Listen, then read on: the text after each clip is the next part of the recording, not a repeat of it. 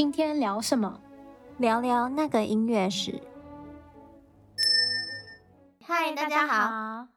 我是婷玉，我是如敏。我们今天要来聊什么呢？今天我们要延续上一期讲到，嗯、呃，法国歌剧里面的芭蕾舞。我们聊到芭蕾舞嘛，那今天就来聊一下芭蕾舞从以前到现在和音乐，尤其是古典音乐之间的关系。因为大家应该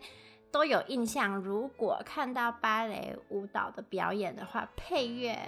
百分之八十。以上都是古典音乐，嗯，都是管弦，大部分都是管弦乐团配乐，嗯，或者是钢琴，纯钢琴这样。那我们就要从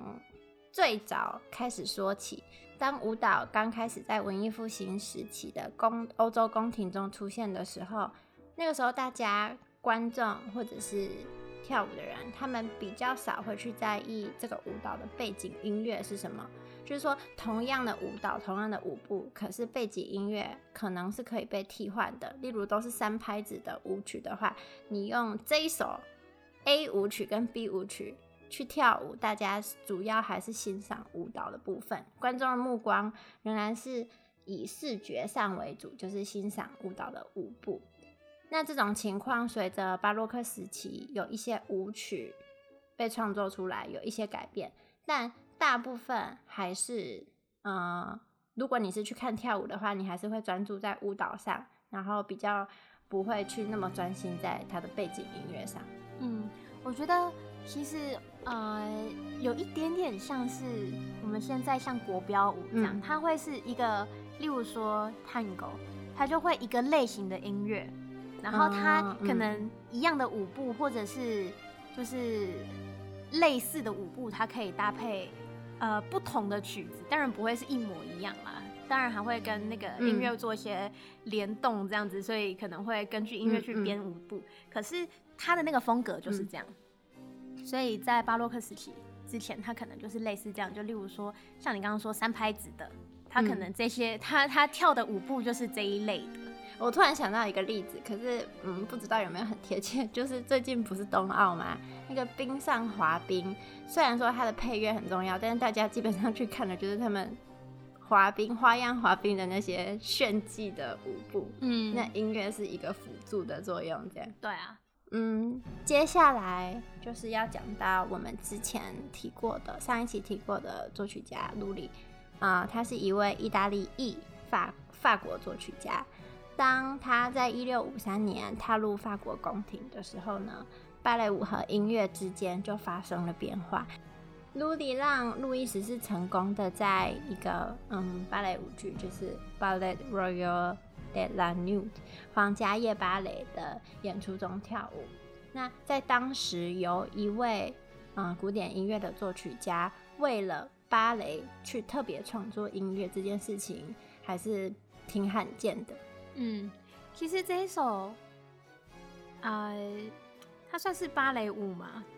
就是芭蕾舞剧。嗯，就是我们上次有提到路易十四在里面扮演太阳王的那一首。然后这部歌剧呢，嗯、其实蛮有趣的，呃，也不是歌剧，这部芭蕾舞剧蛮有趣的是，它其实整出芭蕾舞剧演完要大概十二到十三个小时。然后呢，它就是从晚上的六点，晚上的六点一直演到。早上六点，他就是说，它分成了几个部分。第一个部分就是落日嘛，就从六点到九点。然后第二个部分呢是九点到半夜十二点。嗯、第三个部分就是十二点到三点。嗯、然后第四个部分就是最后的日出，就是三点到六点。他、嗯、其实在讲一个，嗯，就是最后太阳王出来，就是呃，太阳又升起来了。对，然后里面的故事内容就大概就是希腊神话那一些的，就像是。里面有呃维纳斯啊，然后有戴安娜，然后有就是各种女巫啊什么的，就这一类的故事内容。嗯嗯，就在当时，希腊神话也是蛮蛮受欢迎的一个题材吧。所以路易十四他是演阿波罗，对，就太阳神。对，哎、欸，我有一点还蛮好奇，就是路易十四他不是孩子王吗？就他很小就登基了，好像五六岁之类的。嗯，然后他是不是很年轻就演这一首？对，因为我看那个电影里面，他好像特别小，他那时候我印象中应该是十五六岁，所以是很年轻的国王。对，然后回到音乐，Lully 他的音乐与传统上的芭蕾舞表演的音乐有点不一样，就是他的音乐具有自己的风格，他非常隐约的表现出了叙事性，就没有像后来的芭蕾舞剧那么成熟。可是从他那时候开始，音乐会随着它的剧目，就芭蕾舞的发展做出一些改变。但我记得那个阿波罗出来的那一幕的配乐，还就是还蛮有那种神圣、雄大、伟大的那种感觉的，就不是，比如说，就不是那种小清新的芭蕾舞步那种音乐，嗯，就是音乐创作是根据故事内容，对。但是那个时候的呢，芭蕾舞剧跟我们现在所认为的芭蕾舞剧还不太一样。那我们上一期也有讲到，当时芭蕾舞可以，呃，已经是被纳入歌剧的一部分。那有时候是便于场景的转换，或者是像之前提到的，作为视觉上的转移，或者是华丽的特效这样。但是芭蕾舞剧通常大部分还是不会。过度的去影响故事线的发展，嗯，就是在歌剧中的芭蕾舞。嗯，然后在 Lully 之后，嗯，我们要提到一个很重要的作曲家，就是 Tchaikovsky，俄罗斯的一个芭蕾舞剧非常重要的作曲家。其实，在 Lully 之后，芭蕾舞音乐就已经向前迈进了一步。嗯，然后这个很小的变化，就帮之后的作曲家开辟了另外一个可能性。嗯。但是在那个时候，芭蕾舞音乐作曲家的地位仍然没有那些写交响曲、交响乐这种大作品的音作曲家地位高。例如说，大家会认为贝多芬写的交响曲会比芭蕾舞的音乐还要伟大。当时芭蕾舞音乐的作曲家呢，他们被称为 specialists，就是。意思就是有点像他们是工匠，而他们不是创作者。我觉得这一点，嗯、呃，就是可以理解成芭蕾舞剧当时看的是芭蕾，所以音乐呢是配乐。但是俄罗斯的芭蕾舞音乐呢改变了这一点。我们刚才提到的 Tchaikovsky，他的芭蕾舞剧很有名，大家应该一定都看过。那他的芭蕾舞剧《天鹅湖》呢？就是改变了芭蕾舞音乐的地位。在一八七六年的时候，《天鹅湖》这个作品是第一次有专门写交响乐作曲家，就是 Tchaikovsky 去写芭蕾舞，去为了芭蕾舞来谱一首曲子。那这个曲子之中，Tchaikovsky 的音乐风格当然就是到处都在曲子之中，呃，都可以听到。值得一提的是。就算你在欣赏这个曲子的时候，你忽略掉跳舞的视觉效果，就你闭起来眼睛不要去看芭蕾，只用耳朵听《天鹅湖》里面的音乐，还是都可以独当一面的。就是它是很完整、很精彩的曲子，就和之前的我们所谓的芭蕾舞音乐工匠写出来的曲子不一样。嗯，那柴可夫斯基他。兼具交响乐作曲家的背景，然后呢，他又同时是芭蕾舞音乐的作曲家，他写出来的曲子就是《天鹅湖》成功的秘诀。但是在当时，人们认为柴可夫斯基的芭蕾舞音乐太过复杂了，很难表演。可能大家都习惯看芭蕾舞的时候，就是听一些比较那呃资讯量没有那么大的音乐。以前，所以《天鹅湖》一出来的时候，大家就很忙，就眼睛要很仔细看，然后耳朵还要接受很多新的资讯，这样。嗯，因为芭蕾芭蕾剧院的乐团跟呃、嗯、常常演出那一些管弦乐曲的那些乐团，的确是有一些不一样的。就像我们会。会会稍微分，就像专门演歌剧的乐团啊，或者是专门演芭蕾舞剧的乐团这样。Uh, 所以在当时，嗯、可能的确芭蕾舞剧的乐团可能会觉得啊，这种庞大复杂的曲子，他们也真的是没什么经验这样。那《天鹅湖》呢，在一八七七年于莫斯科大剧院首演的时候，并没有取得预期的。很大的那种轰动成功，而是到一八九五年，后来在圣彼得堡的马林斯基剧院进行了一些重新编排，然后在演的时候开始受到重视。但是就是套一句老话，时间会淘金。就《天鹅湖》它肯定是很好的作品，因为它现在已经是世界上最常演出的芭蕾舞剧之一了。包括柴可夫斯基的其他作品，嗯，《胡桃钳》还有《睡美人》，嗯，都是最常演的芭蕾舞之一了。对。然后，呃，接下来我们要讲第三个，就是对芭蕾舞音乐很重要的作曲家，就是。嗯，二十世纪初的 Stravinsky，史特拉文斯基。那在二十世纪初，就艺术的创新随处可见。我记得那个时候应该已经开始有十二音列跟那些序列音乐了吧？对吧？Schoenberg 他们就开始出现了。嗯，对。那在芭蕾舞音乐也是如此。当时芭蕾舞音乐中最重要的作曲家，应该就是 Stravinsky。那这位年轻的俄罗斯作曲家，他创作出来的音乐就令人意想不到。他在二十七岁的时候就为《Firebird》火鸟配乐，那这个配乐呢，震惊全世界。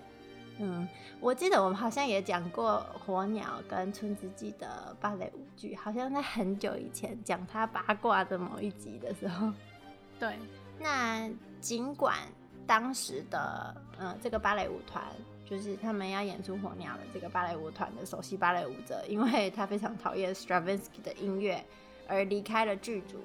但是后来，全世界都为 Stravinsky 就是创新的配乐感到佩服。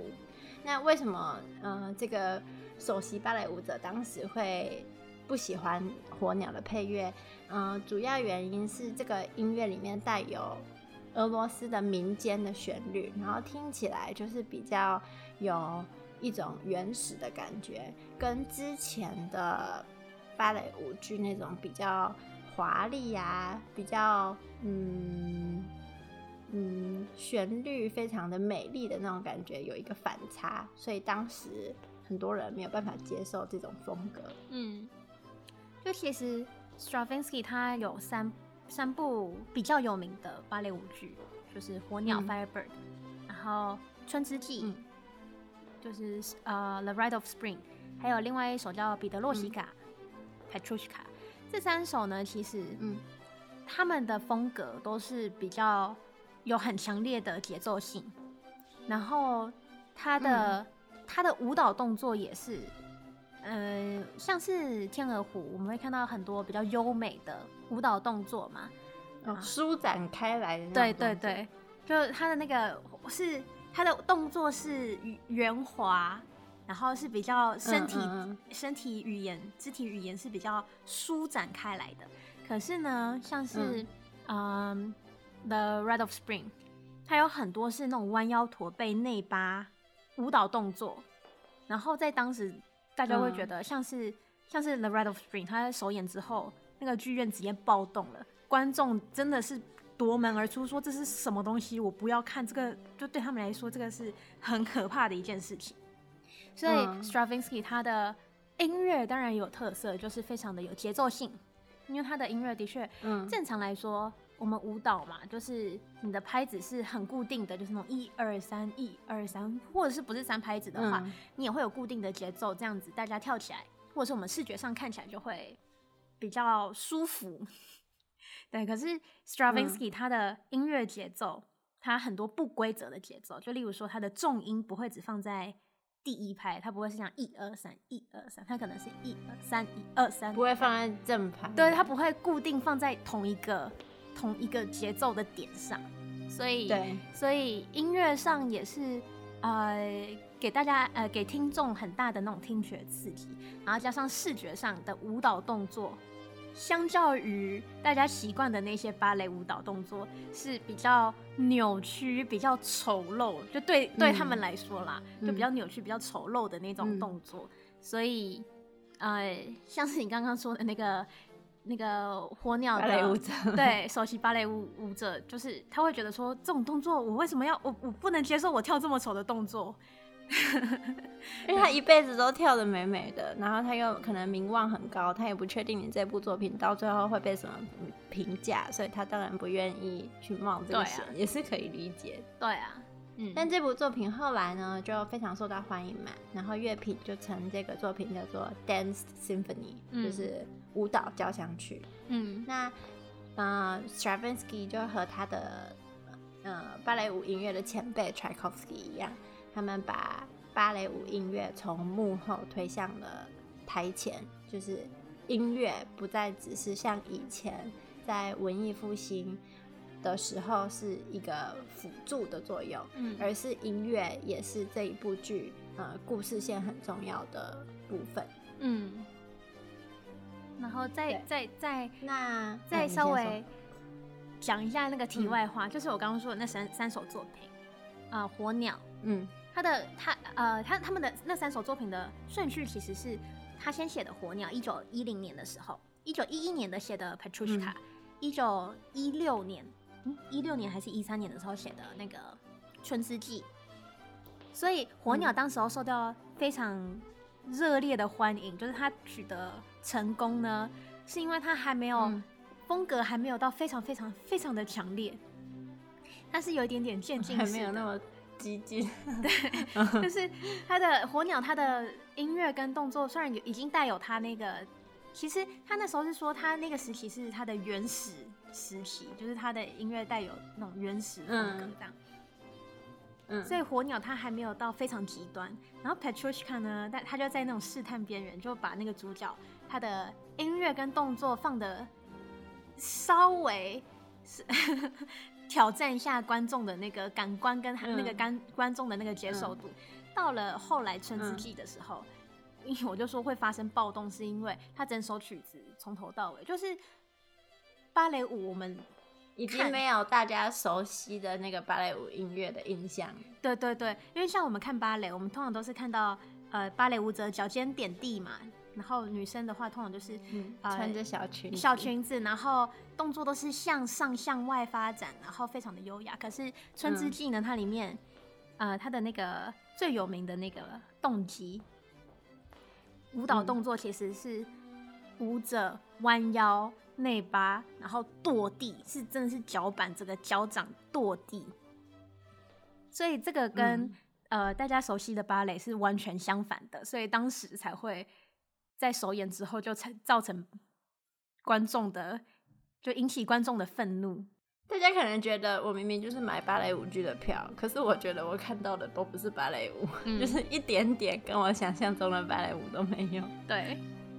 那这就是今天要和大家分享舞蹈和音乐从以前，嗯，文艺复兴那个时候一直到呃二十世纪，他们之间的关系还有发展。那我们下周再见，拜拜，拜拜。